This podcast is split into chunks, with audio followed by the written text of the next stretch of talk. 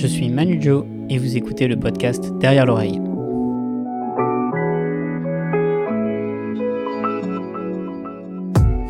Un magicien, c'est comme un chef cuisinier. Il compose son tour en trois temps, entrée, plat, dessert. Il interprète des recettes classiques, mais à sa sauce. Il y a la technique, la présentation et l'inspiration, sans oublier l'ingrédient secret qu'on ne révèle jamais. Mon invité est un des piliers du paysage de la magie française. Depuis plus de 20 ans, il performe, crée et publie. Bien sûr autour d'un repas au Chorus, près de République, qui m'a donné rendez-vous pour échanger sur ses deux passions, la magie et la gastronomie. C'est même amusé à mélanger les deux en créant des illusions culinaires. Entre deux plats, il nous racontera des anecdotes de ses maîtres et amis, dont Roberto Giobi, Juan Tamariz ou encore Jacques Tando. Yves Carbonnier est mon invité.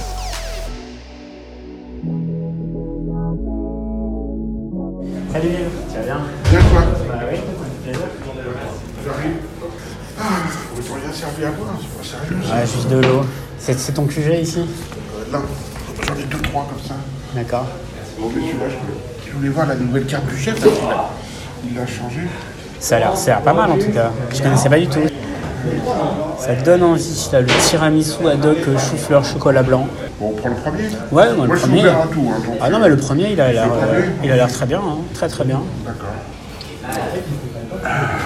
Ah, ils sont tes autres endroits? Donc t'as le Alors, Sang, Pierre Sang, ouais. il y a euh, le fleur de pavé. Ah, je ça, c'est macaroné, ça, c'est... euh, Et là, je vais faire Astier. Parce que Astier, c'est Gilles Goujon qui a fait la carte. D'accord. Gilles Goujon, c'est un trois macarons qui est du côté de... Le Goujon, oui, bah, c'est connu. Et là, j'ai reçu son bouquin ce matin, nouveau, là, et c'est. euh, alors, c'est quasiment pas refaisable. Par exemple, tous les desserts, c'est du sucre soufflé. Euh, C'est technique, ouais, c'est technique. impossible. Euh, un tour de magie, un bon tour de magie, il doit te plaire et plaire au public en même temps. Je pourrais pas faire un tour qui me plaît pas. Ça c'est sûr, et je pourrais pas imposer un truc qui m'a qui plaît pas euh, à des gens que je connais pas. Déjà ceux que je connais, je peux pas leur imposer euh, un truc qu'ils aiment pas. Donc donc il faut que ce soit les deux critères en même temps. Euh, et, après tu peux euh, commencer à, trouver un tour qui te plaît et le faire et euh. Donc tu te dis est-ce que c'est moi, est-ce que c'est eux? Alors généralement au début tu dis c'est eux parce que c'est toujours des cons. Et puis après, tu dis, ah, c'est peut-être moi. Et puis après, quand tu comprends le tour, tu t'aperçois que ce qui te plaît, c'est parfois une phrase, parfois euh, la technique intérieure, l'enchaînement, tu dis, ah, j'aime bien faire ça. Mais en fait, ça veut rien dire. Et puis parfois, le tour veut rien dire. Mais il faut d'abord comprendre le tour pour te dire. Donc ça peut être tout ça. Et du coup, un truc qui te plaît, bah, ça ne veut pas dire que ce soit bien. D'ailleurs, plein de fois, les mecs dans les bouquins disent oui, ça c'est mon tour préféré. Et quand tu lis, tu dis mais non, c'est pas, c'est pas mon tour. C'est pas. Ou alors il dit ah ça c'est le meilleur tour que j'ai lu, donc tu as lu deux livres parce que c'est pas bon toi bon. Est-ce que tu as une, euh, une petite recette qui te- qui t'aide à te dire, tiens, ce tour-là, il, il marche ou il est bon ou il est assez abouti Ouais, c'est quand je repars avec la femme du client. Non, je déconne, je déconne. Non, c'est pas vrai. hein. C'est pas vrai. En plus je, je fais pas ça parce que ma femme veut pas. Donc, euh, et le client non plus et sa femme encore moins. Donc non, en fait, c'est euh, si ta présentation, euh, ta façon de faire, etc. fonctionne, il, va apprécier. Après, il n'ira pas au bout de son émotion, comme dirait le seul, le grand, l'unique Ron Tamaris. C'est ça aussi. Parfois, tu- tu te contentes de, la réaction et ça suffit pour toi. Et, et en fait, tu peux aller un petit peu plus loin et approfondir un peu le, un peu le truc. Et, et ça, c'est avec le temps et il faut le faire plusieurs fois. Réfléchir entre chaque fois où tu le fais, c'est-à-dire, euh, par exemple, tu fais un petit set de, de 3-4 tours après manger. Pas faire de trop parce qu'on est toujours fatigué après manger. Fais un petit set de 3-4 tours. Puis dans ce petit set, tu en rajoutes un nouveau. Et celui, c'est le seul dont tu vas te souvenir, puisque c'est le nouveau, de leur réaction. Et quand tu vas parler avec eux, c'est- c'est c'est bien de parler avec les gens, euh, tu vas voir leur réaction, comment ils l'ont ressenti. Et tu vas en tenir compte pour la deuxième fois, la troisième fois. Et après, bon, bah, tu auras analysé tout ça, tu auras bougé un petit peu les choses. Du coup, que- comment toi tu définis justement la magie? C'est quoi ta, ta- ta définition de la magie? C'est d'être heureux en faisant quelque chose qu'on aime. Maintenant, ça, c'est pas de la magie. C'est juste euh, la magie, c'est l'instrument pour, euh, pour vivre cet instant. En fait, les, moi, mes influences, elles ont été par cycle. C'est-à-dire que euh, quand, j'ai commencé, ma première influence, ça a été un monsieur qui s'appelait Gisin, bah, que, tu n'as pas connu. Qui, c'est à cette époque, ceux qui avaient les livres, parce que moi j'ai commencé, il n'y avait pas de livres. Euh, tous les paillots étaient, étaient épu- épuisés et ceux qui avaient les paillots pensaient qu'ils avaient la puissance du savoir. Et donc ils te disaient rien et il fallait que tu prouves, mais pour prouver il fallait apprendre, mais pour apprendre fallait avoir les livres, donc tu étais comme un con. Et lui m'a ouvert ses bibliothèques, on était voisins, il habitait la Garenne Colombe. Et, euh, et après j'ai rencontré Billis et donc j'ai eu l'influence de Gisin qui était cette magie euh, des années 50-60. Après j'ai eu l'influence de Bernard qui était euh, magie un peu américaine, Marlowe, Vernon. Et après j'ai eu l'influence espagnole avec Joby, Juan, Ascanio, où là on est sur la psychologie, la construction, l'atmosphère magique, tout ça. Donc, et en fait c'est un peu ce que, ce que je pense vraiment, euh, je pense pas qu'il faut avoir un seul prof. Il faut pas avoir une seule influence. Euh, parce que c'est vrai que ça conforte. Une fois que tu es à l'aise, tu as l'impression que, que c'est bien, etc. Surtout quand tu as des profs qui t'influencent et qui te font parler comme eux. Ben, par exemple, il y a des élèves de, certains magiciens dont, dont je ne perdrai pas de temps à dire le nom. Quand on, quand on les entend, on sait qu'ils ont pris des cours chez ce magicien. Et du coup, leur personnalité n'existe plus. Et donc ça, c'est pas, pas vrai parce que la magie, c'est aussi la personnalité qui s'exprime, comme tout art d'ailleurs. Euh, je, je pense qu'il faut avoir plusieurs influences. C'est comme les grands chefs en cuisine, ils ont fait plusieurs maisons. Il y en a, alors les grands chefs ont fait par leur talent ou par leur chance que des grandes maisons avec des grands chefs. Et puis il y en a, ils ont commencé avec des, des- chefs qui euh, n'étaient pas des grands chefs. Et il y en a qui ont pu s'élever et d'autres pas. C'est comme ça. Mais il faut avoir plusieurs influences pour construire. Euh, passer sa vie à penser que lui c'est le meilleur du monde, que c'est Dieu, etc. Pour moi, c'est une erreur. C'est pour ça qu'avoir une religion, non, c'est un patchwork. euh, Tu peux prendre un petit peu de tout. Par exemple, moi, si je devais être croyant, je serais croyant en tout du moment que ça me plaît. C'est-à-dire croyant quand il faut bouffer, euh, croyant pour euh, buver mon sang parce que tu as le droit à un coup de pinard, croyant euh, pour l'Aïd parce que le soir, euh, tu, fais, tu fais la grande fête autour du mouton. Mais, euh, mais je serais pas croyant pour pas bouffer le midi, tu vois. Voilà, c'est un peu ça le, le truc. hein.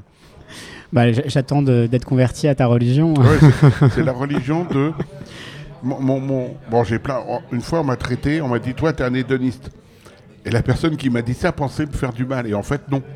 Euh, j'ai pris ça pour un compliment parce qu'effectivement, je fais euh, uniquement ce que j'aime, ni Ouais. Dieu ni maître. Alors, euh, j'ai compris que j'étais anarchiste. En fait, non, je suis pas anarchiste du tout, mais euh, j'ai compris. Ah, bonjour, voilà, on est entré. Alors, on est au restaurant à Corus. Et donc, je sais pas ton prénom. Pablo. Pablo. Et donc Pablo euh, vient de nous enlever nos assiettes malheureusement vides. Donc on espère les prochaines. Il va vite la, la remplir, je pense. hein. On parlera de Chorus tout à l'heure parce que c'est euh, ça fait euh, et, et- et Ah bah donc tiens, je pense, bah, voilà, il faut assez euh, rapide. ah bah On vous a fait une petite Saint-Jacques pour goûter. ah, on va goûter la Saint-Jacques du chef. Des Saint-Jacques de Dieppe en tartare, noisettes du Piémont et une crème de céleri au beurre noisette. Voilà, bo- bon appétit. Bon app. Donc on parlait de On parlait hédoniste, on t'a traité d'hédoniste hein, Oui, et c'était un compliment. Oui parce que en fait c'est ce que je suis. C'est plutôt positif d'ailleurs, Oui, oui, mais, hein. Euh, en fait, le mec, il m'a dit ça, il met les gens dans des cases, et donc, euh, moi, j'étais la case hédoniste. Bon. Et en fait, oui, oui, oui, je suis hédoniste. Et, et maintenant, c'est euh, quand, quand quelqu'un me dit, ah, tu devrais faire comme ça, je, maintenant, je lui dis, mais tu prends du plaisir à faire comme ça? Est-ce que ça te rend heureux de faire comme ça? Par exemple, je sais pas, moi, euh, de, de manger les croûtes de pain sur la table, euh, toi, les, pas acheter une merde, ça te rend heureux ou pas? Si ça te rend heureux, fais-le. Moi, ce qui me rend heureux, c'est de manger un gros bout et puis de changer tous les midis de, re- de, de- de recettes. Bon, voilà. Et, euh, ouais, Donis, ouais. Avec Christian Ingblum, on est hédoniste. Et on se, on se qualifie de frères hédonistes. Alors, on a d'autres frères, mais euh, nous, on est vraiment, vraiment, oui, oui, oui, oui. Et moi, encore plus que lui, puisque moi, je- lui, il est vraiment professionnel. Donc, parfois, il, il peut accepter des choses pour becter. Et il becte, hein, vu comment il est gaulé. Et, euh, et moi, il y a des trucs, que je m'en fous parce que j'ai euh, j'ai d'autres tours, donc j'ai pas besoin d'accepter ce que je veux pas faire. Quoi. Euh, alors, faudrait qu'on f- faudrait que j'explique l'école espagnole, en fait. L'école espagnole, euh, c'est un courant de pensée. Comme il y a eu euh, les impressionnistes en peinture. Donc ce courant a été créé par une dizaine ou sept ou huit magiciens de Madrid, euh, qui c'est de là qu'a découlé l'escorial, et c'était un courant de pensée pour euh, pour que la magie soit pas un, un- une- un amusement pour les enfants, mais en fait c'est quelque chose pour les adultes. Comment tu le définirais, ce courant de pensée hein? Euh, bah, c'est, euh, en fait, ça a, été, ça a été créé pour que la magie ait sa place autant qu- en tant qu'art, en fait. Parce qu'ils se sont aperçus, il y a, je crois, les années 70, mais je suis pas sûr de, de date, que c'était comme nous, ça passait dans les boîtes de nuit, ça passait entre deux chanteurs à la télé, euh, etc. Et donc, ils se sont dit non, la magie, c'est plus fort que ça.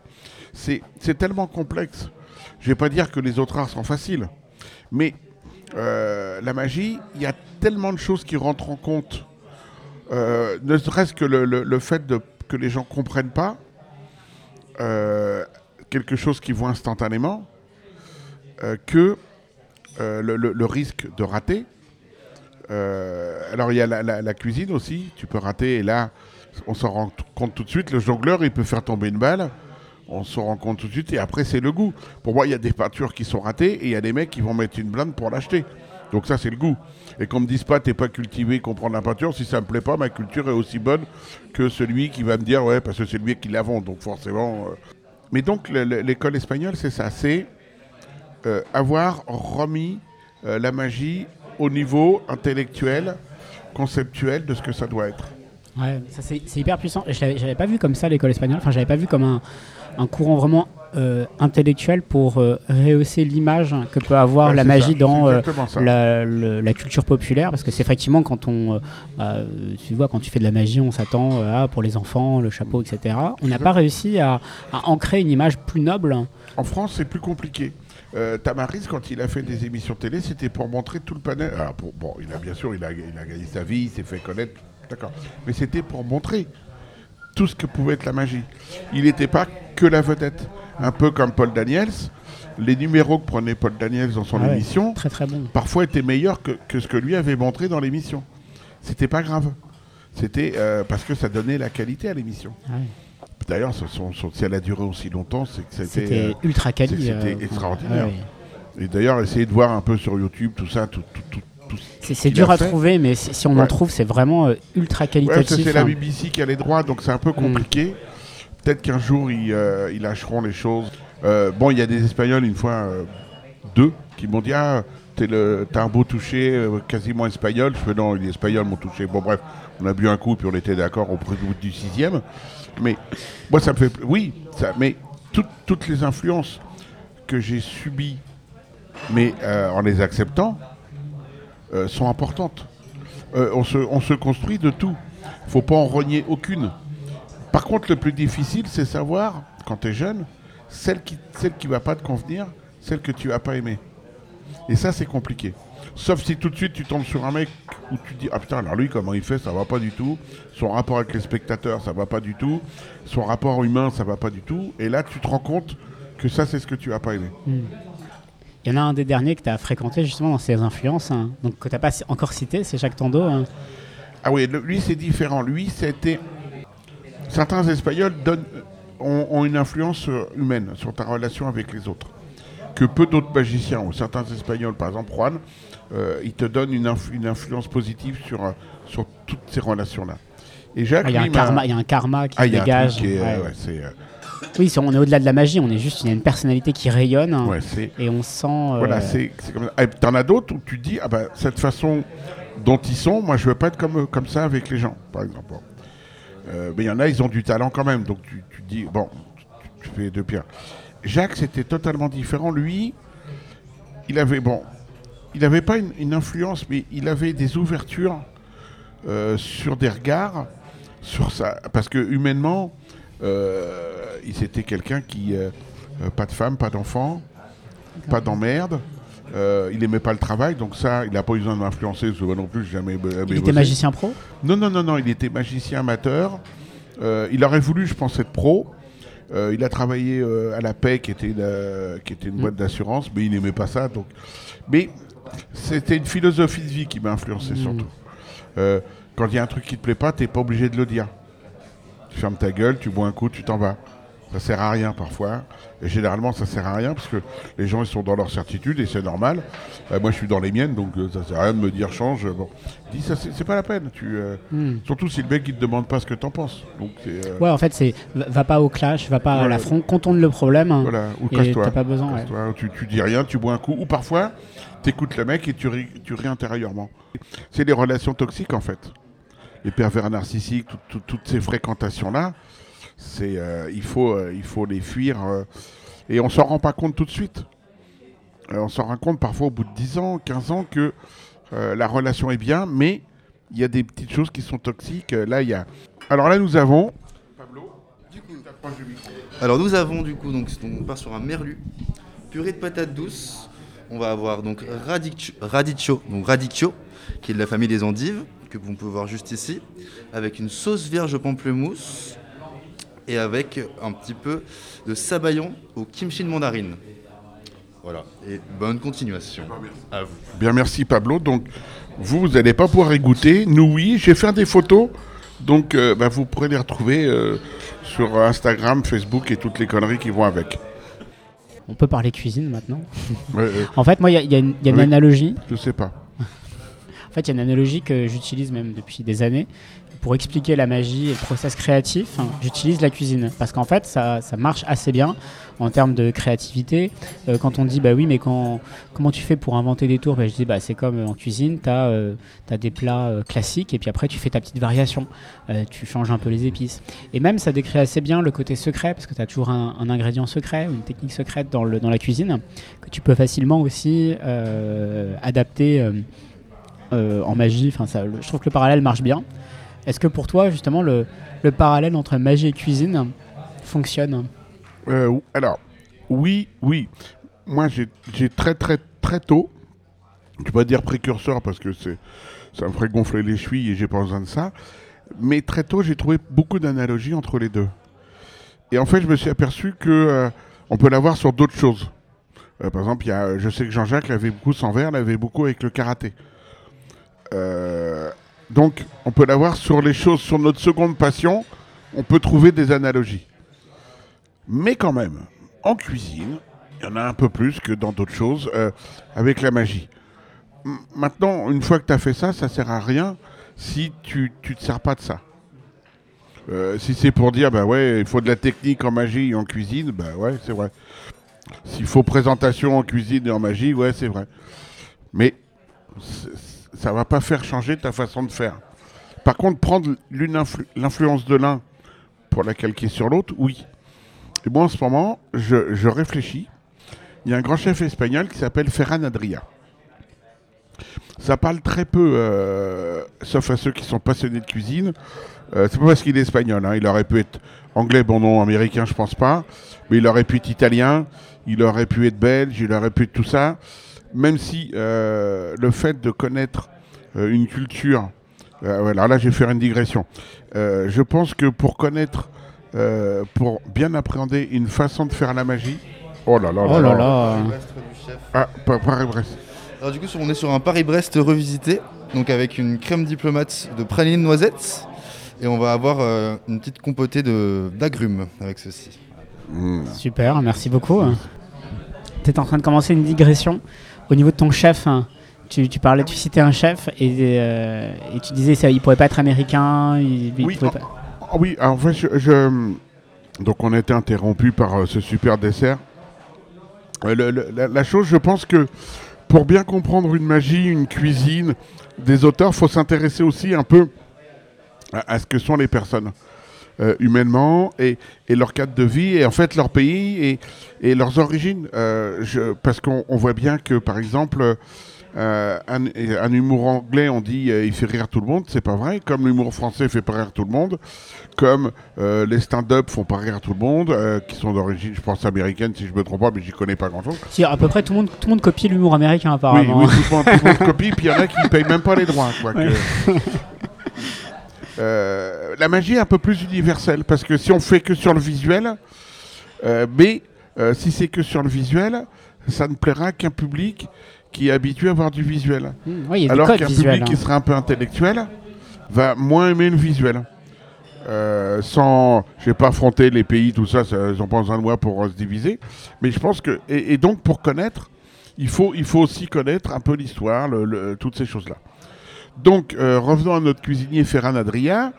Euh, je pense que aussi parce qu'il est espagnol, il a une façon d'appréhender euh, sa façon de transmettre et de travailler sur sa cuisine qui peut-être totalement est que espagnole. Euh, J'ai pas souvenir de, euh, de chefs français qui ont fait sa façon de faire à lui, d'analyser, par exemple, il prend un produit, et il va tester sur ce produit toutes les façons possibles de le cuire, de l'associer, et il va tout noter, et il va tout euh, noter sur un cahier et noter avec des notes, et des- euh, plutôt des appréciations, et, et garder ce qu'il préfère, etc. etc. Je J'avais jamais vu ça avant. Ah, donc c'est une démarche quasi scientifique. hein. C'est quasi scientifique et, et presque primaire. C'est-à-dire que euh, je, je sais qu'il y a des chefs qui notent leurs idées, comme les magiciens, mais est-ce qu'ils notent les idées en les classant? Est-ce qu'ils font des catégories Euh, Je sais que par exemple Roberto Joby adore catégoriser les choses et c'est vrai que ça aide à la réflexion. Moi, je catégorise en j'aime ou j'aime pas, mais bon, c'est déjà pas mal, hein, deux catégories. Euh, et, lui, et lui, vraiment, et il a, il a fait des, il a fait des, des- des tables euh, où il va prendre des ingrédients et il va les croiser, les mélanger et tester. Il a déstructuré des plats en analysant chacune des structures du plat, euh, que ce soit technique en matière, donc en, en produit, en association, et il, a changé des choses pour voir ce que ça donnait. Et, moi, une fois en parlant avec Roberto, euh, je lui montre un tour, et instinctivement, il l'a décortiqué, quasiment comme euh, s'il avait déstructuré comme ce chef.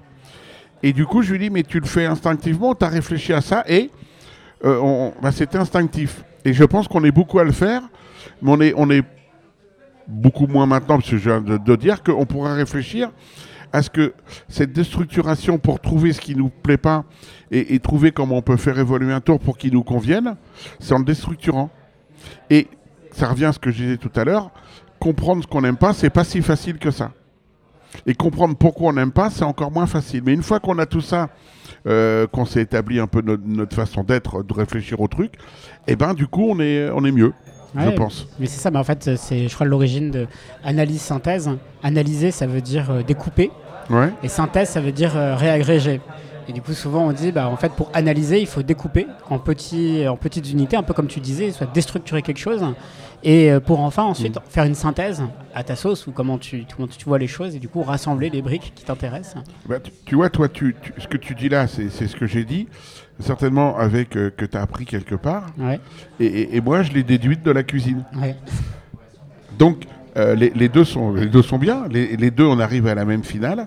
Et en fait, on s'aperçoit qu'on peut, avec euh, des chemins différents, à arriver au même résultat. Quel concept en cuisine tu vois euh, apparaître peut-être dans les tendances qui n'existent pas en magie et du coup comment Ouais. est-ce que ça peut euh, est-ce que tu vois un concept en particulier où tu dis tiens là ça pourrait donner un- une méthode en magie Là, ou- comme ça, non. ouais Peut-être qu'après la bouteille de blanc, et quand on attaquera la bouteille de Alors, rouge va- et les ouais. Dijon, peut-être. Tout à l'heure, il y a un truc que je voulais dire en parlant de Ferran Adria. Une fois, j'ai vu un reportage sur lui. La première fois que j'ai entendu parler de lui, il y avait un reportage il y avait Robuchon.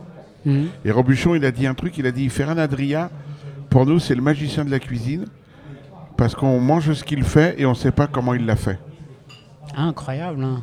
Et il a donné cette définition qui est de la définition de la magie, en parlant de ce type qui, effectivement, a mis tellement de techniques, euh, par exemple tout ce qui se fait en mousse légère, chaude, euh, bah, c'est lui. Euh, le siphon qui servait à faire la chantilly, tout ce qui en a découlé, on en a eu encore à table tout à l'heure, ça vient de lui. Euh, les gelées chaudes, les gelées froides, ça vient de lui. Les associations, alors parfois il se trompe, hein, comme je pense que la cervelle de lapin cru, je suis pas sûr que ça ait plu à beaucoup de gens, mais il fait, il teste.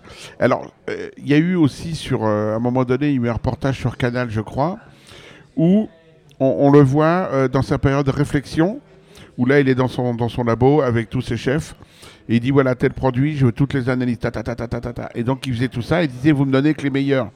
Et quand les mecs lui donnaient des mauvaises, il disait, mais ça, c'est pas bon. Tu trouves ça bon? Ben, Le mec, il dit non. Il dit, mais pourquoi tu me le donnes? Ouais, bon, ça, c'était un peu la, la relation. Et, et surtout, quand, euh, quand la carte était prête, parce qu'il changeait ses menus tous les jours. Et c'était 18 plats ou 24 plats, je sais plus. Donc c'était. Alors c'est des bouchées. Hein. Et lui, il était en cuisine, mais il, euh, ils étaient autonomes, tous ses adjoints géraient tout. Et lui, il, goûtait chacun des plats. Alors, pas euh, chacun des plats des clients qui allaient manger, mais quand il faisait toute la carte, il a goûté. Au moment où ça partait, il avait son plat lui, et il notait. Et il y a des choses qu'il enlevait, des choses qu'il gardait. Et c'est génial. Ça me faisait penser, quand tu disais, mais oui, tu as goûté, tu vois bien que c'est pas bon, ça veut dire que tu présupposes, tout comme en magie, que il y a une sorte d'universalité euh, du goût ou de l'effet. Euh, Il y a un truc qui va plaire à tout le monde, ou en tout cas à un très grand nombre, et des trucs qui vont pas marcher, et il n'y aura pas besoin de discuter crois euh, pas ça, ça plaît- marche pas. Je, je crois pas à l'universalité. D'accord. Je pense que nos influences, nos constructions, euh, le pays où on est, il y, a- y plus une culture commune en fait. C'est hein. euh, vouloir que ça plaise à tout le monde. euh, c'est un peu euh, certains films euh, qui viennent d'un grand continent où tout le monde dit c'est bien, où tout le monde aime ça, et ils calculent, sauf qu'ils ont fait 500 tests avant, ils ont changé 40 fois le montage, ils ont refait 20 fois la fin, pour que ça plaise. Je pense que l'art ne doit pas plaire à tout le monde. L'art, c'est l'expression. C'est l'expression de celui qui le fait. Euh, le cinéma français, il a sa façon. Moi, il y a des films français que j'adore. Il y a des thèmes traités. Euh, putain, c'est un beau thème. Je suis sûr que le film est bien, mais ça me fait chier d'aller voir le film. Parce que, euh, voilà, moi, j'ai envie de rêver. Quand je vais au cinéma, je veux pas que ça me à la réalité. Je veux que ça m'emmène. Donc, euh, mais, euh, et ça, c'est ça, c'est français. C'est européen même.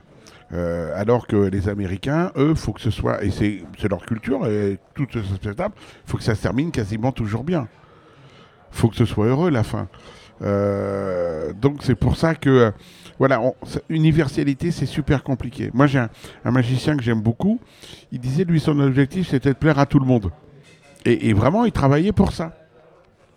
Et, moi, mon objectivité, c'était de faire ce que j'aime.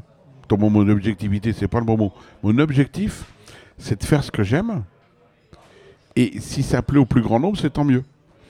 Euh, Et c'est pareil quand je fais les conférences, je sais que ma façon d'être, les conneries que je vais dire, les blagues plus ou moins en dessus, en dessous, au milieu du nombril ou les jeux de mots à deux balles, c'est pas grave, c'est comme ça.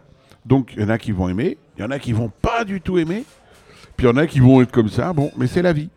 Euh, on peut pas. euh, on peut pas être, c'est pas vrai. Je suis, en plus, je suis pas un homme politique, donc je vais pas me laisser euh, faire des 4000 promesses que je tiendrai pas pour être élu. Je m'en fous.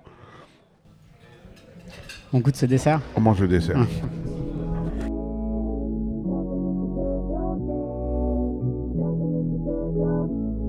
Vous pouvez soutenir ce podcast si vous le désirez. Le lien de la page Tipeee est dans la description. Un grand merci à tous. Tous ceux qui sont inventifs et qui vont faire des choses aussi, aussi bonnes en cuisine, aussi formidables en magie, parce qu'ils ont cette intuition qui est naturelle. C'est- C'est quasiment les sur, pas les surdoués, mais c'est votre euh, le fait d'être intuitif, je pense que ça vient aussi du travail euh. Ouais. Non, mais faut que tu aies la, faut que t'aies la technique. C'est obligé. Bah, la pas. technique, et puis en fait, moi je- j'enregistre beaucoup Ouais. de choses, tu vois, des accords de goût, des produits, des machins, des couleurs. Et en fait, tout ça, après, c'est le mix je Ouais, c'est parce que toi, tu as un bagage technique de cuisine qui est tellement fort que du coup, tu. euh, J'ai pas énormément de technique. C'est un référentiel, en fait. Ah, ok. Tu vois, quand là, si je t'ai dit artichaut, j'arrive à re- faire revenir le goût de l'artichaut. Ok. Si je dis artichaut, euh, banane, poivre, tu vois, j'essaie de. Ah, le- donc tu es capable dans ta tête de faire l'association sans avoir Ouais. goûté Ouais. Ah, putain. Ça marche. Ouais, ouais. Pratiquement tout le temps, il y a des fois où c'est. Après, il y a t'as des, t'as des bases sur la cuisine avec les proportions d'amertume, d'acidité, machin. euh, ça. Après, les trucs techniques, oui, c'est faire une belle cuisson, faire, euh, Mm. faire une belle purée faire machin. Ça, c'est technique. Et sur le goût, ouais, c'est. euh, J'enregistre beaucoup de. de- En fait, c'est un peu comme l'oreille absolue, mais pour le goût, quoi. Ouais, mais c'est travaillé, tu vois. Alors, il y a Ouais, c'est bien sûr, ouais. C'est toi qui as fait le dessert Ouais. c'est ce que j'ai dit à Max. Ouais, il m'a il m'a transmis, je suis. Le meilleur de tous ceux que j'ai mangé. Cool. Tu sais, j'ai toujours une petite saloperie à dire et tout. Là, puis moi j'aime bien les petites crèmes et tout, donc forcément, euh, ouais. gourmand, Ouais, ah exactement. Moi je suis, un, je suis un gourmand. Ah, mais Ouais. moi, ça se voit pas, mais. Non mais ouais, c'était. Par contre, la vie, la vie est pas juste. Ouais. Regardez. Et c'est toi qui fais les desserts. Et moi, je... En plus, je suis pas un bec sucré, tu vois. Je Ouais. mange des desserts comme ça, mais là. Il y avait très peu de sucre. Moi, j'aime bien les desserts où t'as vraiment très peu Bonjour. de sucre. Là, C'est cool. Bah, en plus, le dessert est blindé de sucre. Ah ouais Bah, Ah merde, faut pas la- dire ça. la- Ouais, c'est ça le secret. C'est de faire. Ouais, c'est qu'on En fait, il y a un pas, secret. Ouais, bah, en fait, c'est la crème, la crème dans la, crème dans la diplomate. Ouais, Ça allège le truc. ouais, bah ouais. Et du coup, c'est plus sweet. Là, il y a le praliné qui est super sucré. La Ouais. pâtissière, c'est assez sucré. Le chou, il est pas Ah bah, sucré. le chou, il est top, il croque et tout. C'est. euh, Ah, ça, c'est le craquelin. ça, c'est- ah, bien. tout en craquelin, c'est c'est une super idée. En Mais fait, tu sais, c'est le- comme le- la purée de rebuchon, t'as un kilo de pommes de terre, un Ouais, kilo bah, de beurre. c'est- hein. du beurre. hein. Voilà, c'est du beurre, c'est que du beurre. Donc là, c'est. euh, Donc en fait, ouais, mais là, le, le truc, c'est que tu as, réussi à cacher le sucre. Donc en fait, il y a beaucoup de sucre. hein. Et en fait, tu as réussi à le cacher avec de l'acidité. Le but, c'est ça. c'est- Bah, L'acidité va permettre aussi de casser la, la marmelade, va casser un peu le sucre. Hmm. C'est cool, ça, les gens. c'est- Ah non, c'était top. Et T'as jamais goûté le dessert à la courge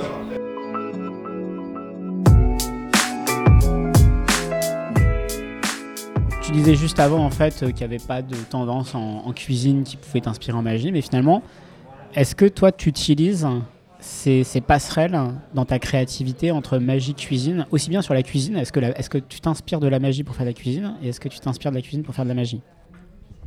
Peut-être, peut-être, euh, parce qu'en fait, l'inspiration, elle vient euh, quand elle arrive.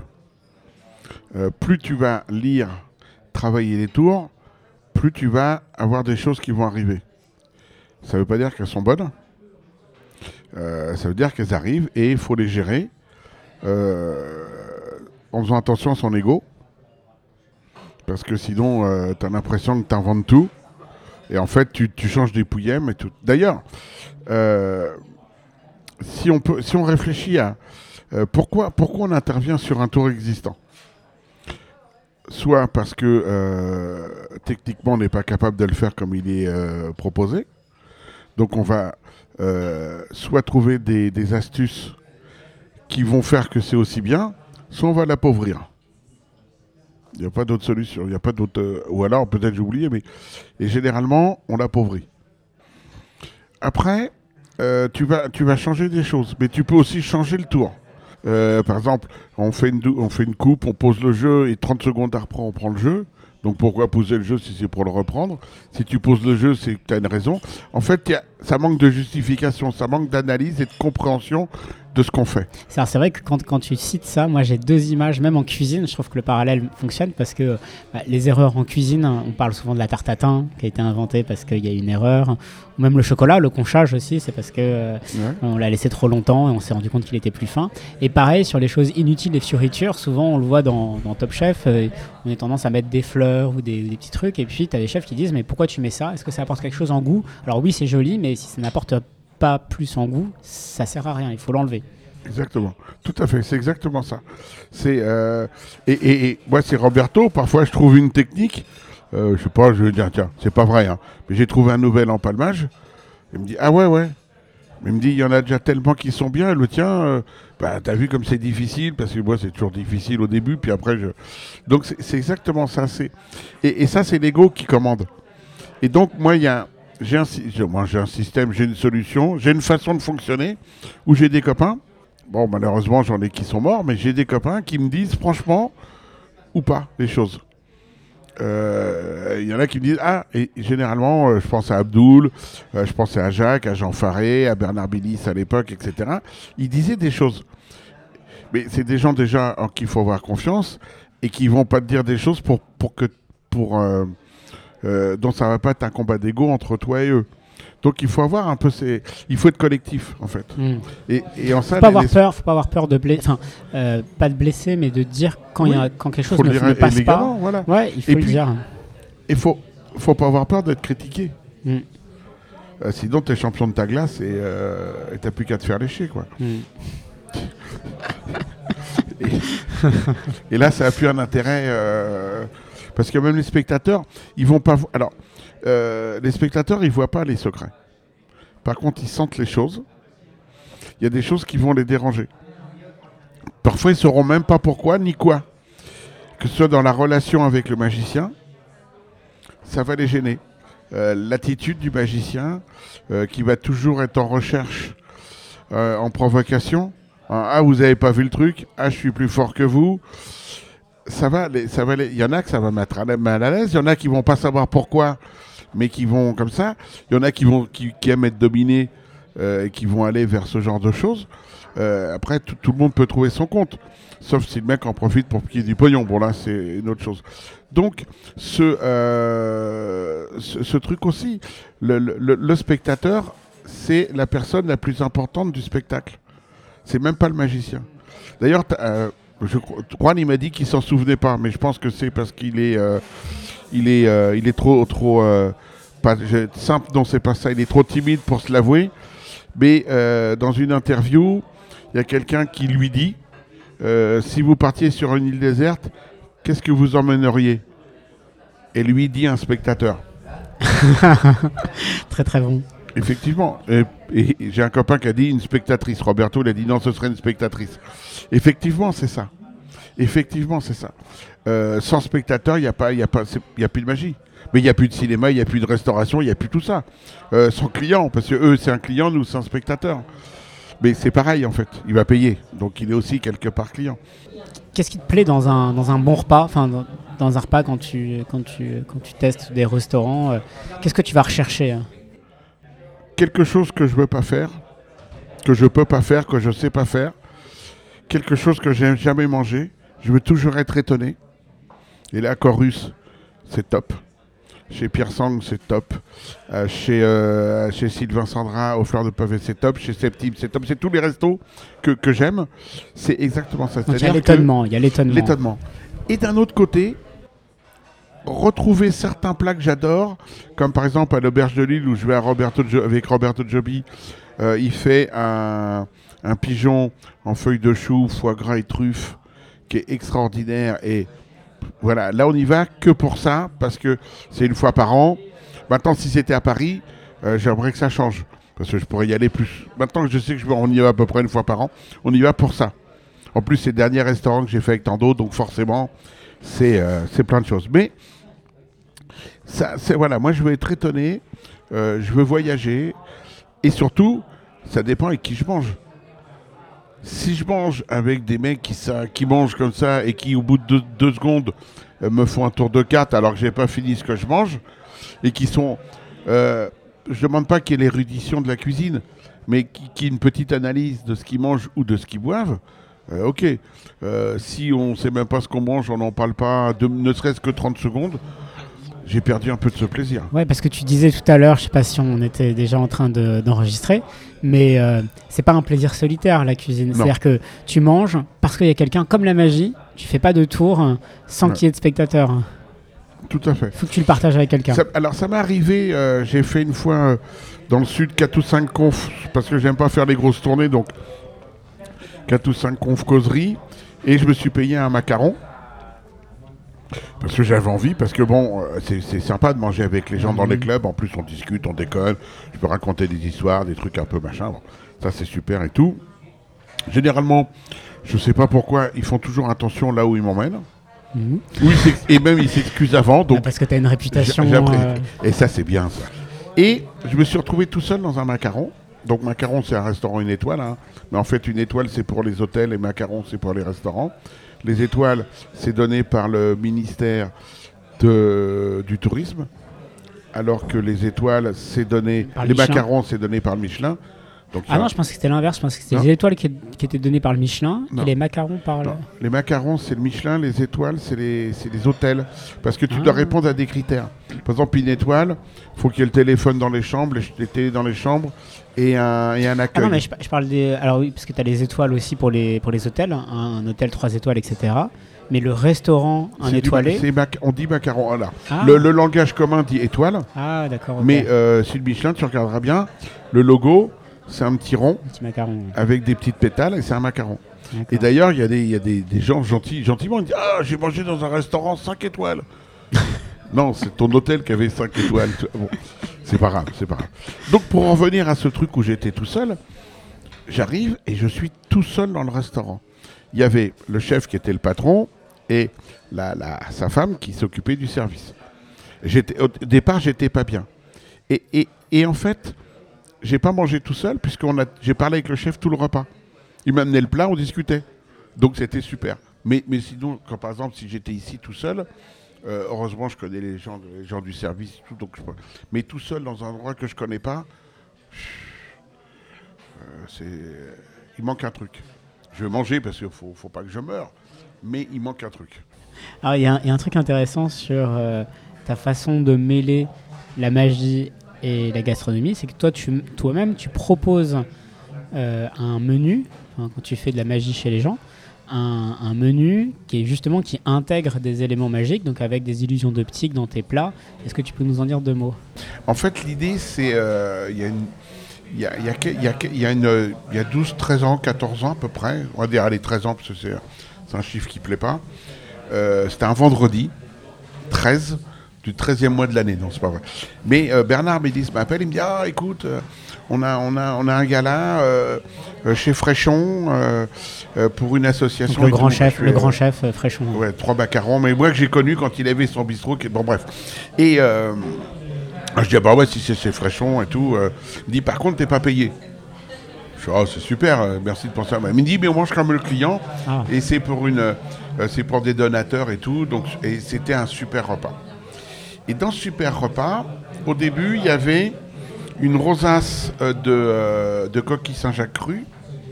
Et au milieu, il y avait un, un tartare d'huître. Et sur le tartare d'huître, il y avait une quenelle de glace marron. Donc une quenelle de glace marron. Marron. Fait au pacojet, ce qui fait que vous savez, c'est des glaces qui sont un peu souples, super soyeuses. Je dis, ah, tiens, c'est marrant qu'ils mettent des cèpes là-dessus. Donc je commence à goûter. euh, Alors moi, je goûte toujours, dans un plat, je goûte toujours élément par élément avant de tout mélanger. Donc hop, je goûte une coquille, goûte le tartare, et je goûte la glace, et là, POM Ma bouche, elle explose parce qu'il avait fait une glace à l'huître. Une glace à l'huître? Et c'est super bon. Et à côté, il y avait un maquis. Et à l'intérieur du maquis, on voyait des morceaux de foie gras, du riz bien sûr, et des morilles. Et la sauce avec un peu de foie gras et un peu de truffe et tout. Et je coupe une tranche de maquis, et là, je sens pas la, oh, oh, avec mon couteau la dureté de l'algue, mais ça se coupe super bien. Bon. Et en fait, c'était pas de- du nori qui était autour, mais c'était des truffes. Donc j'ai eu une illusion d'optique. Mmh. Mais ça, ça végète. Ça végète dans ma tête comme ça. Bon. Après, avec Roberto, il me montre un livre d'un chef italien qui faisait des illusions d'optique de, de cuisine. Et là, pof, ça revient tout de suite le maquis. Donc on parle du maquis, du truc, de la glace à l'huître. Et c'est là où je me dis, ah, ce serait marrant de mélanger les deux. Euh, et puis j'irai chez les gens. Et c'est comme ça que c'est né, en fait. C'est Effréchon et le bouquin de ce chef italien. Euh, et maintenant, tout le monde fait du, truc. Et, et je peux pas rentrer en compétition parce que les types, ils ont des, euh, ils ont des graphistes qui bossent avec eux. Ouais. Ils ont plein de mecs qui vont leur construire tout le truc. Et puis, ils savent sculpter. Par exemple, quand on voit euh, ce que fait Gilles Goujon ou euh, le pâtissier là, qui vient d'ouvrir, là, Cédric Cédric Grolet, Grolet, même. c'est impossible de rivaliser. Ouais. Il faudrait que je m'entraîne pendant des années pour faire un et, et c'est pas mon but. Et Donc, du matériel, etc. pour faire Et- des moules. voilà, c'est- super compliqué et c'est de la pâtisserie. Donc, c'est en plus, moi j'en fais, mais je suis pas, faut peser, faut peser. Et moi, c'est la louche, Mm. toujours à l'œil. Euh, donc, euh, je peux- je- Comme les cartes. hein. comme les cartes, exactement. donc ça, je, ça, je- ça, je pourrais pas. Et euh, donc du coup, au départ, j'avais commencé à faire un menu tout en trompe-l'œil. C'est-à-dire, par, par exemple, je, euh, tout en trompe-l'œil et inversé. C'est-à-dire que l'entrée, c'était un café gourmand autour du foie gras. Donc il y Ouais. avait une crème de, de lentilles avec un cappuccino de mousse de foie gras. Après, il y avait une madeleine au foie gras et une crème brûlée au foie gras. Et, et je me suis très vite aperçu, quand j'étais fait deux trois tests avec des amis, que, en fait, un, un repas, ça suit un ordre. Mhm. Mise en bouche, par exemple, entrée, plat, salade, fromage, dessert. Ah oui, alors il y a beaucoup d'étapes quand même dans ton. Pour beaucoup de gens, c'est entrée plat dessert. Mais normalement, c'est entrée, plat, dessert. Et encore, il y a, Ouais. il y a les milliardises avant. il y a- Oui. bon. Mais c'est tout ça. Donc, si tu commences avec un dessert, ils vont pas te croire. Ouais. Donc, l'illusion d'optique va perdre de son intérêt. Ça va juste ah, qu'est-ce que c'est? Mais c'est pas ah, mais il s'est trompé. Et donc, on n'arrive pas à, à faire monter le, le- le summum pour que, pour que les gens soient surpris. Donc, du coup, j'ai euh, j'ai juste mis l'illusion d'optique dans le plat. Et après, j'ai juste changé la façon de, de faire les choses. Mhm. Euh, C'est-à-dire, par exemple, l'entrée, euh, selon les menus, euh, il peut y avoir un foie gras, mais qui soit mis entre deux tranches de pain d'épices. Des- Sur les, sur les associations de saveurs, où le dessert s'est fait à base de légumes. Hmm. Mais ça, j'ai emprunté ça des chefs, bien sûr. hein. Et le plat, par contre, c'est une illusion d'optique. Donc là, les gens ont une vraie surprise en disant, bah, c'est déjà le dessert.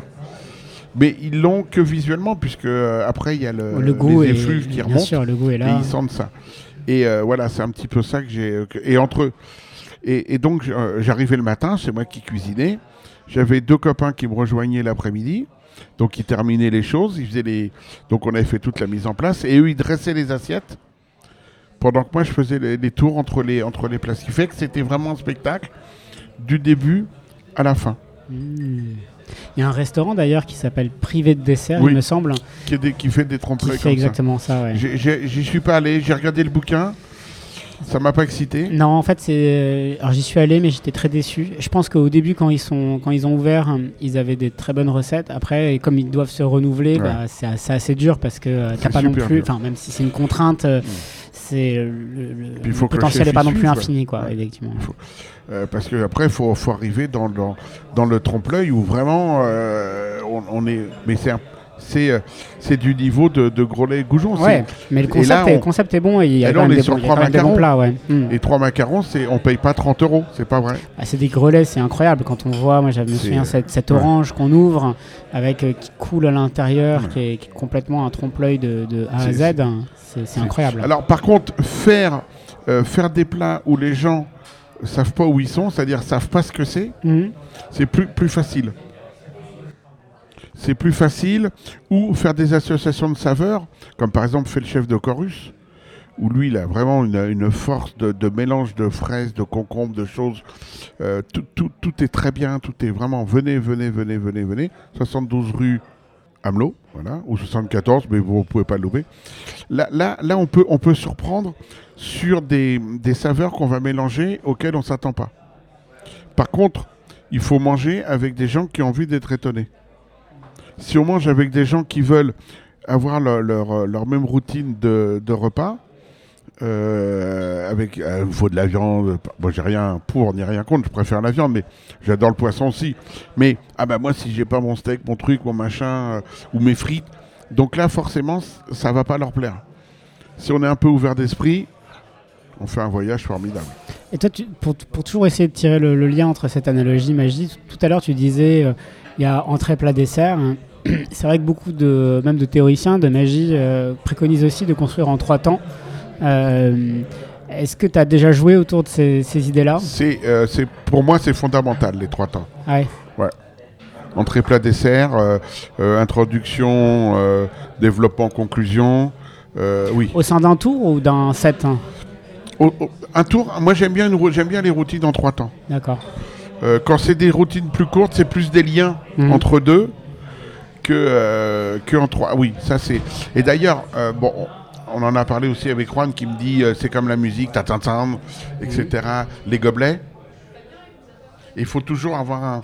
Si c'est répétitif, il faut toujours avoir le troisième qui soit Qui différent des deux autres. ouais. Et si on regarde Pierre, si on lit le livre de Pierre Etex, le dernier qu'il a écrit d'ailleurs, euh, Une vie de clown ou Ma vie de clown, je sais plus très bien, qu'on vois. trouve au musée de la magie chez Georges Proust assez facilement, Ok. 11 rue Saint-Paul, ouvert mercredi, samedi, dimanche de 14h à 19h. C'est très facile. Euh, il parle du gag en trois temps aussi. Bah, c'est- il y a trois temps dans un gag. Donc le 3, en fait, oui. Oui, oui, je pense que oui. Et ça me fait plaisir que tu m'en parles parce que c'est pas, euh, ça commence à, à sortir un peu, moins à sortir. Ça commence à être étudié et discuté. Donc c'est vous dire un peu le, le, le retard qu'on a un petit peu sur, euh, sur ces constructions-là. Mais quand on regarde les grands tours, c'est pour ça que j'ai du mal avec les grands- grandes routines qui se terminent pas. Mm. Ou les mélanges d'effets dans les mêmes routines. Parce que tu vois, le- tu parlais tout à l'heure de mélange, tu vois, quand on en cuisine, on est étonné, on, on mélange, on, on- on déstabilise un petit peu Ouais. le truc connu.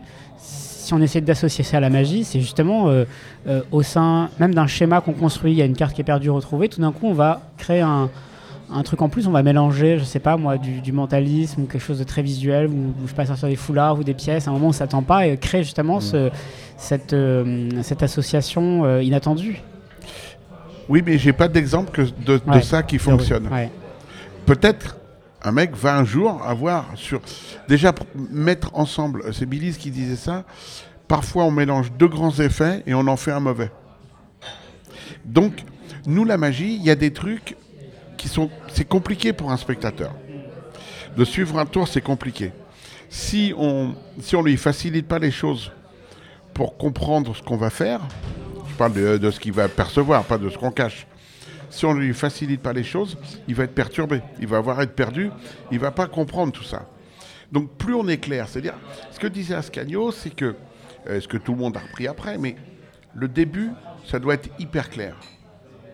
C'est-à-dire, la façon de choisir une carte, elle doit être claire.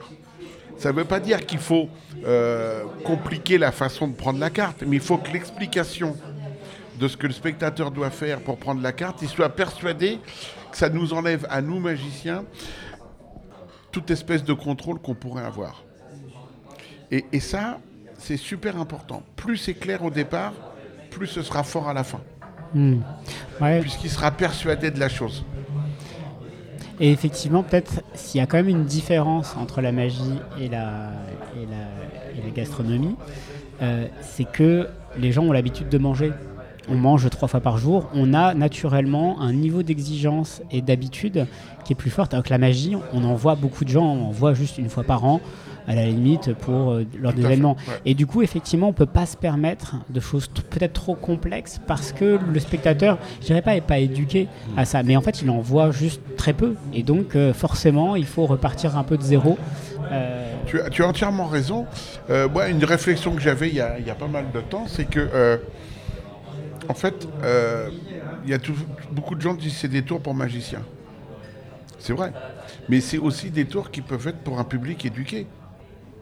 C'est-à-dire, tu prends le public espagnol, il a plus l'habitude de voir de la magie que le public français. Maintenant, bon, grâce à Copperfield, il a vraiment redonné, euh, et avec Sébastien, et avec euh, Gilles Arthur, ou Arthur Sébastien qui s'appelle pas Gilles, euh, on, on- on a, on revoit de la magie un petit peu, Mm. maintenant c'est RVT, euh, et même dans les talk shows, il y a eu Kamel qui est passé chez, Mhm. euh, chez Canal+, Canal+, il y, a eu- il y a eu tout ça, donc euh, forcément là ça éduque notre public.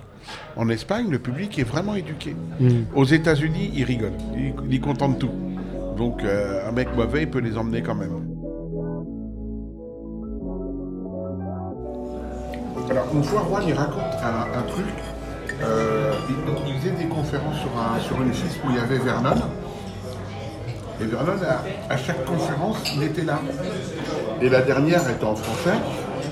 Et euh, Juan court à sa conf. Et Vernon, dit Attends, j'arrive. Et Juan, il fait Mais non, mais tu l'as vu deux fois et c'est en français. Il dit Oui, mais n'oublie pas que je suis canadien. Ce qui sous-entend que Vernon comprenait le français. Ah, ok. Et, et ce qui est drôle, c'est que Jacques Tando, dont on a parlé tout à l'heure, il a fait la tournée avec Vernon, et ce, de sa mère, m'a jamais dit que Vernon le comprenait. Après, il était fourbe. hein. Je, je vois bien le, le personnage en train. Ouais. Tantôt était fourbe. Alors, en fait, je pense que pour être un bon magicien, il faut être quand même très fourbe. À mon avis, ça m'étonnerait pas qu'il ait caché euh, euh, son, euh, sa francophonie juste pour euh, choper quelques trucs en plus. être hein. coquin. Il était très coquin. Ouais. Énorme.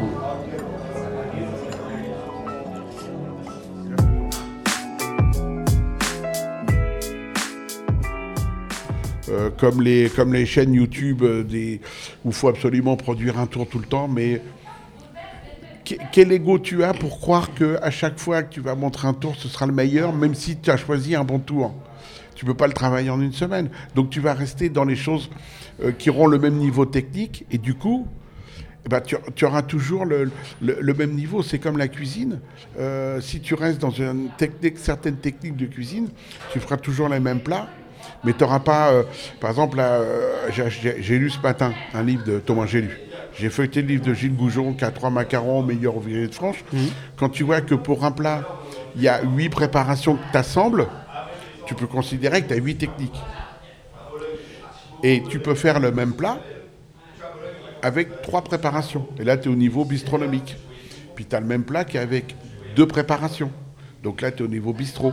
Puis tu as le même plat qui est avec aucune préparation. Et là, tu es au niveau Findus. Bon.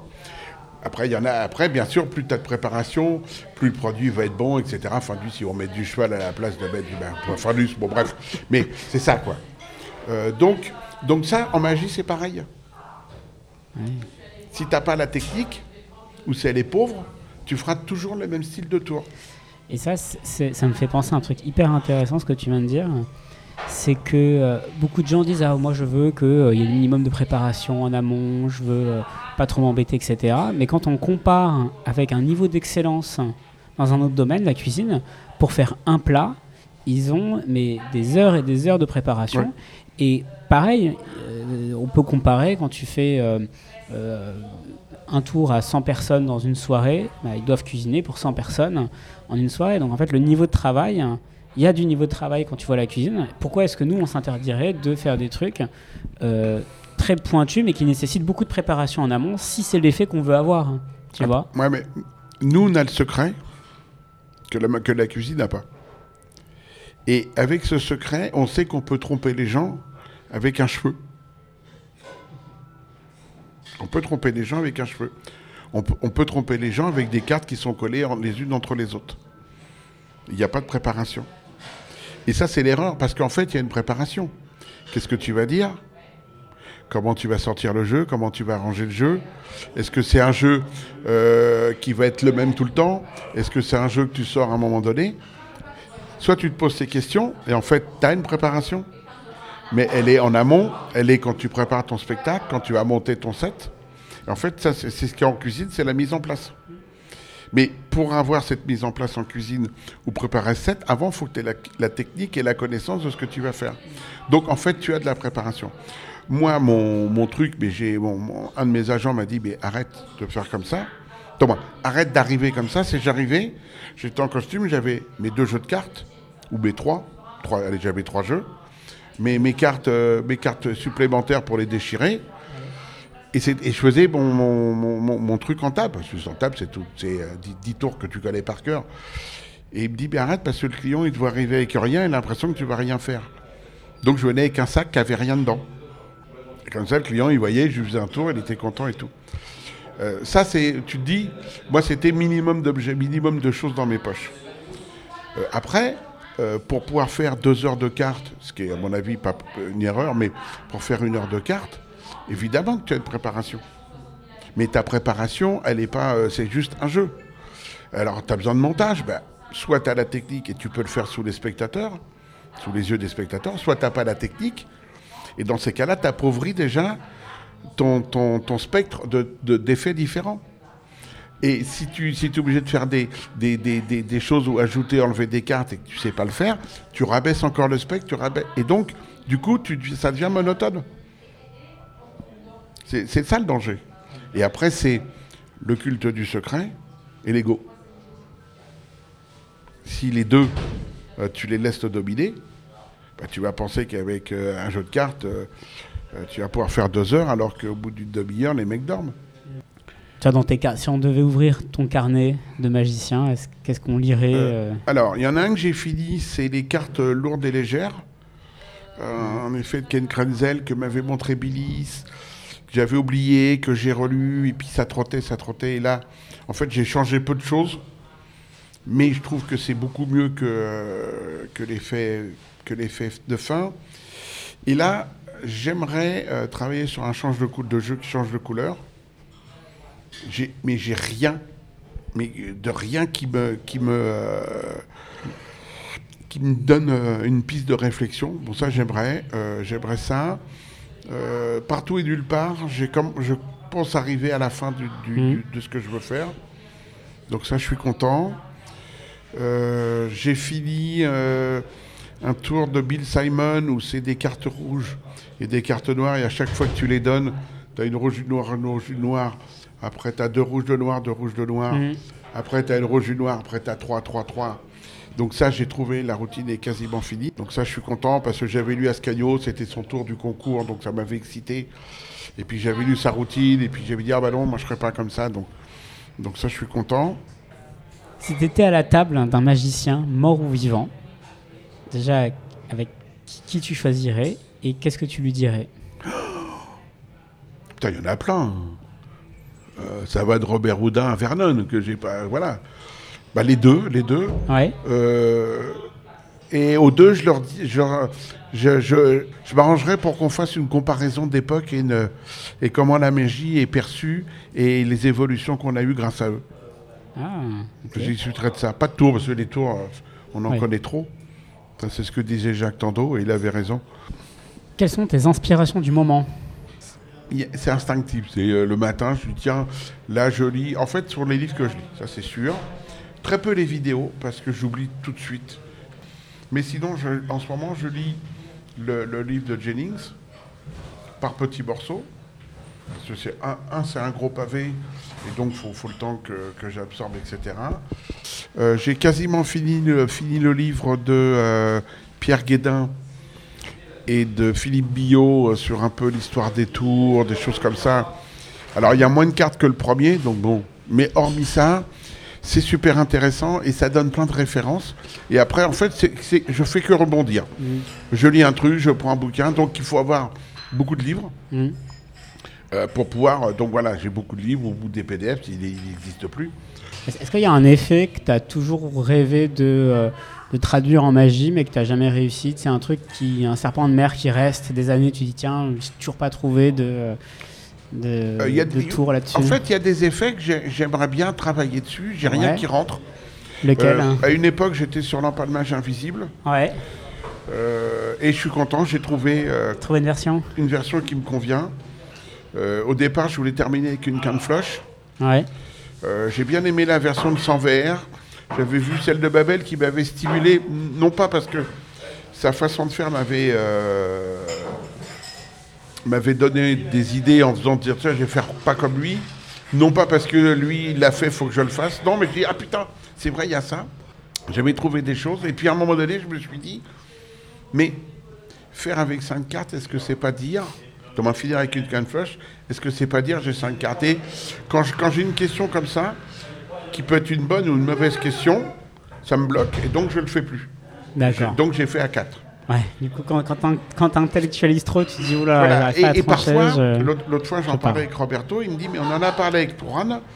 Et, et en fait, il y a des choses que tu acceptes au cinéma. Par exemple, tu acceptes que Bond, il saute d'un hélicoptère à un avion, Ouais. alors que c'est pas possible. Ouais, c'est vrai. tu, mais tu l'acceptes. Oui. Et dit en magie, tu as des choses qui, par exemple, sur les. Je parlais sur les visiteuses de Jennings. Et les visiteuses, je lui dis, moi, il y a un truc qui me gêne, c'est que euh, pourquoi, une fois qu'on a perdu les deux premières dames dans la moitié du jeu, on reprend les deux autres dames pour les poser sur le jeu et pour euh, faire passer la carte Normalement, on devrait ramasser les deux autres dames et montrer que la carte est là. Euh, il me dit oui, mais il me dit il y a des choses qu'on accepte et c'est là où on parle de justement de, la discussion qu'il avait avec Juan sur ça. Et c'est vrai. Mais moi, ça me bloque dans ma tête. Et euh, je vais pas aller me foutre sur un divan pendant trois plombes et filer du pognon à un mec ou une nana euh, pour comprendre pourquoi. Donc, euh, quand ça me. Quand ça me... Donc, j'ai trouvé une version Ouais. de- des dames où justement les dames euh, sont pas dessus. Et puis j'en ai une où les dames sont dessus.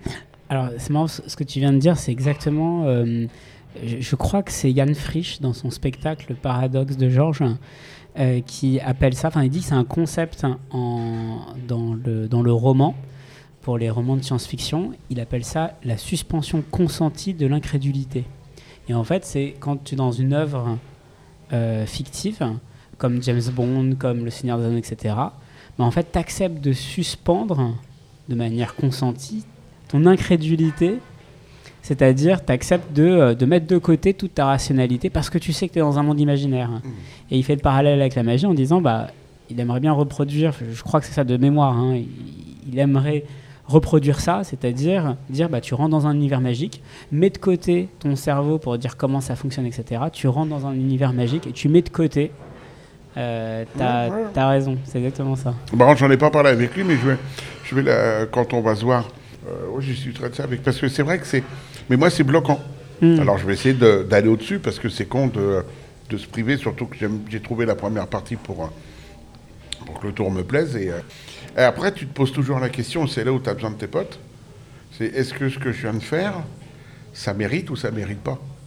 C'est-à-dire, ça mérite de le donner à la communauté. Ouais. Après, de le faire aux spectateurs, eux, euh, ils ne sauront pas la différence entre la version originale puisqu'ils ne la connaissent pas. Donc, si le tour est bien, le tour est bien. Mais après, est-ce que le fait de le donner à la communauté magique, euh, c'est un apport ou c'est juste que un, bri- un- un brillage d'ego?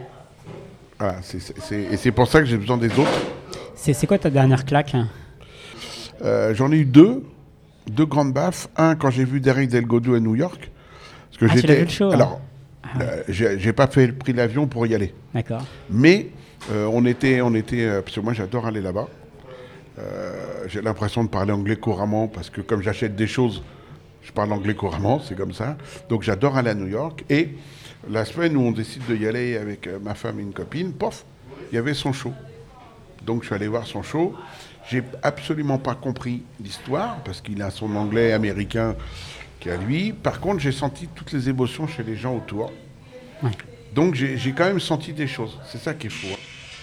Je précise qu'on peut voir euh, le, le- le show en VOD sur Internet, il est accessible. Ouais, il est sur Disney, Disney+. Ce qu'il faut savoir, c'est que c'est pas le show théâtre, c'est un film. C'est-à-dire que c'est un mélange de plusieurs spectacles. Oui, Et ils ont grossi des choses que moi, j'ai pas eu dans le spectacle. D'accord. Donc je suis pas trop fan de la version filmée. Mais la version scène, moi, j'ai eu des émotions aussi, mais moins... euh, Donc ça, et...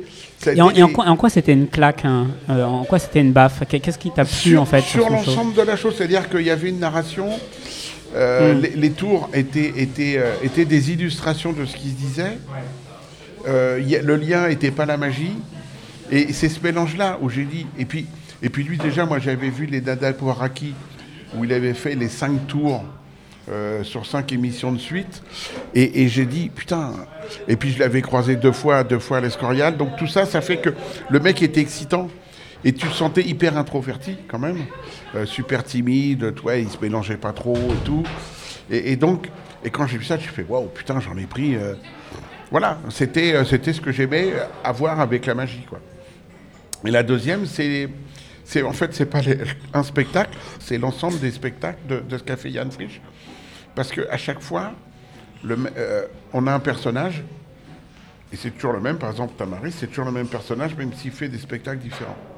Et Yann, le personnage est différent à chaque fois. Et ça, ça m'a laissé, ça me laisse sur le cul. Qu'il puisse créer des univers totalement différents les uns des autres, avec toujours la magie en, en- en- en lien. Et, là aussi, ça m'a mis sur, hein, ça m'a mis sur le cul.